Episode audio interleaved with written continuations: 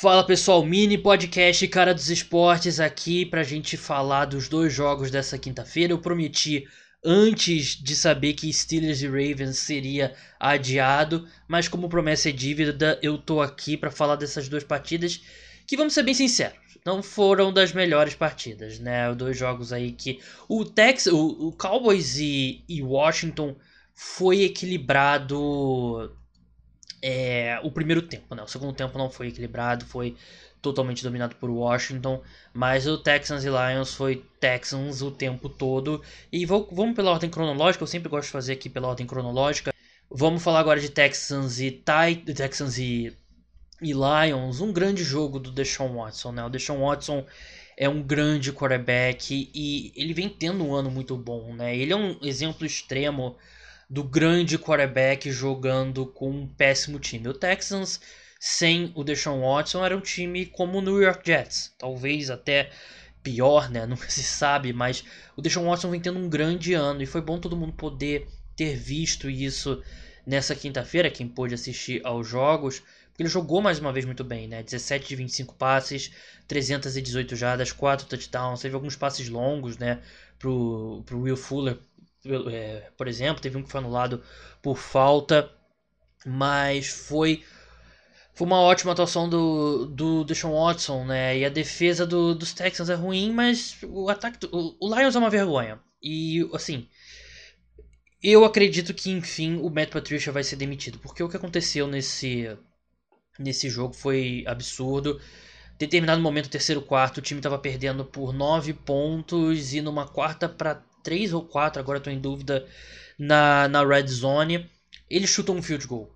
E é um sinal de um time aí totalmente covarde, um head coach péssimo, um time totalmente inepto. Você olha o nível de talento, tirando a diferença do Deshaun Watson, do Deshaun Watson pro Stafford, o resto do elenco do Detroit Lions é mais talentoso. Assim como era mais talentoso do que o contra o Carolina Panthers né, na semana passada. E o time é totalmente inepto, né? É um time muito mal treinado e que claramente desistiu já da temporada, né? E eu acho que a gente vai ver a demissão do Matt Patricia, não sei se nessa sexta-feira logo, mas acho que em breve eu não não dá para continuar. Depois eu, quando saiu o calendário, o Lions que ele vinha até numa boa fase recentemente aí na, no Thanksgiving, mas quando saiu o calendário e eles passaram muito tempo perdendo esse jogo sempre, eles olham e veem, ah, o Texans é um jogo que a gente pode vencer, né? Pô, vamos dar uma alegria aí para dar uma alegria para nossa torcida. E eles perdem pro Houston Texans em casa e é muito pesado. Esse basicamente um time que não chega aos playoffs quase nunca, como é o caso do Detroit Lions, vencer esse jogo no Thanksgiving é o Super Bowl deles e foi um jogo horrível, né? O time que insiste em correr com a bola com o Adrian Peterson, né? Nessa altura da carreira, não faz sentido nenhum. Eu sei que ele teve dois touchdowns, mas até de determinado momento do jogo ele tinha 7 carregadas para 8 jardas. E ele terminou com 55, não foi nada de outro mundo também. É um time que sente bastante a falta do Kenny Golladay, mas não justifica. Não justifica esse desempenho, né? A defesa não consegue gerar nenhum tipo de pressão. O Okuda vem sendo. Ele não jogou nessa quinta-feira, mas ele vem sendo uma escolha bem. Quer dizer, ele vem sendo péssimo, mas cornerback varia. Cornerback é difícil fazer a, a adaptação normalmente. É difícil um cornerback entrar e logo de cara ser tão bom, né? Mas é um time que nada funciona, nada, nada, nada, nada funciona e é uma pena, porque é um time que tinha talento para mais. Eu acho que é talento por talento, você olha os times que estão nos playoffs, nesse momento na NFC, ele não fica muito atrás. Não fica, talvez nem fique atrás, está no mesmo nível, mas é totalmente sabotado por um head coach completamente inepto.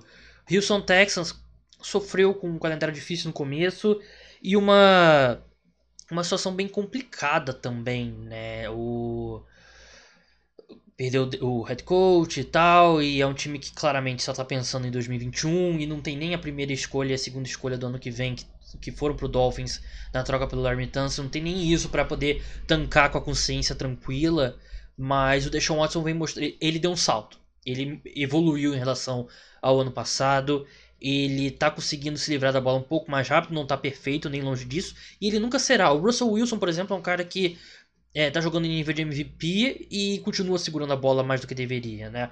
Mas ele tá. Ele diminuiu um pouco isso, o Deshaun Watson, ele tá lendo melhor o jogo. E ele é um quarterback muito promissor. para mim, ele. Acho que se eu estivesse construindo uma franquia hoje e você pensa na escolha seguindo em frente, eu acho que o Deshaun Watson seria a minha segunda escolha, atrás só do Mahomes, né? E não acho que nem seja tão controverso assim. Eu coloquei ele como o terceiro melhor quarterback da NFL entrando no ano. E para mim eu, eu tô super satisfeito com essa minha decisão, né? O meu quarto foi o Lamar Jackson. Então não, tão, não fui tão bem assim, mas quanto ao Deshaun Watson, eu acho que eu acertei. Dois times que a temporada já acabou. O, o Lions pelo menos pode de repente pensar em pegar uma escolha melhor no draft, né? Mas o Texans nem isso. Mas aí um, um jogo foi, assim, teve algumas jogadas legais e tal, mas é não foi não foi um bom jogo, né? Vamos passar agora para Cowboys e Washington, lembrando antes é, antes de passar, lembrando de novo, promoção do Black Friday tá rolando na descrição aqui do vídeo. Você pode pagar uma vez só, sem assinatura, Pix ou PicPay tá lá na descrição. É, é, o meu Pix é caradosesportes.gmail.com, meu PicPay é cara Gabriel. E você, por 15 reais, você tem acesso ao meu conteúdo exclusivo é, do newsletter e no podcast extra por semana, que é exclusivo para apoiadores. Você tem acesso a ele até o final de fevereiro. E quem assinar até as 23 horas durante essa live ganha um mês extra. E se você escutar esse podcast e quer aproveitar a promoção, você faz o pagamento pelo Pix, pelo PicPay e cita é, quando você for me mandar o comprovante do Pix por DM ou por e-mail, ou quando você mandar pelo PicPay, PicPay tem um chatzinho, né? Cita esse podcast aqui que você também vai ganhar o, o mês extra e vai até o final de março. Vamos passar para Washington e e Dallas, que foi um jogo que foi equilibrado no primeiro tempo. Eu até tuitei que foi um bom jogo no primeiro tempo, só que aí o ZK, né, que aí começou a tudo dar errado para Dallas, né? Teve aquela sequência ali de touchdowns seguidos, fumbles e foram 21 pontos de Washington no, no, último quarto. E o Washington jogou como um time competente de futebol americano, né? E para vencer a NFC Leste, isso é mais do que suficiente. Tudo bem, os Cowboys perderam os dois tackles ao longo do jogo, né? E a, a saída do Zach Martin, que estava improvisado como right tackle, preocupa a longo prazo, né? Porque se ele estiver fora, ele é o último jogador bom aí dessa, dessa linha ofensiva, bom de verdade, que estava seguro na onda, né? Então, preocupa bastante. Mas o Alex Smith foi bem conservador, como o Alex Smith é normalmente. É, passou bastante a bola para os running backs, né? O, eu estou olhando, olhando aqui os targets. É, desculpa, ele ele teve um target para o Dontre Iman 9 para o Terry McLaurin e todos os outros foram para running backs ou tight. Que é bem o estilo de jogo mesmo do, do Alex Smith, né? Legal ver ele de volta, né? E a defesa dos Cowboys, do, do Washington jogou muito bem também, né? Conseguiu, principalmente quando o, os dois tackles já estavam fora, né? Eles conseguiram gerar alguma pressão no Andy Dalton. Teve até o touchdown no final ali do Montrezl Sweat. E o jogo já estava definido, nem acho que já era um um momento ali que a partida já estava definida. E Cowboys voltou a ter decisões, eh, ter um jogo ruim do Mike McCarthy, né? Ele que eu a decisão de tentar a quarta para um foi certa, a jogada que eu não gostei muito, uma quarta para um. É, eu sei que a linha ofensiva ali já estava desfalcada, mas quarta para um você vai tentar um passe com o seu quarterback reserva deveria ter tentado o Sneak ou uma corrida com o Zeke. Eles converteram uma com o Zeke correndo ali como, como se fosse fullback.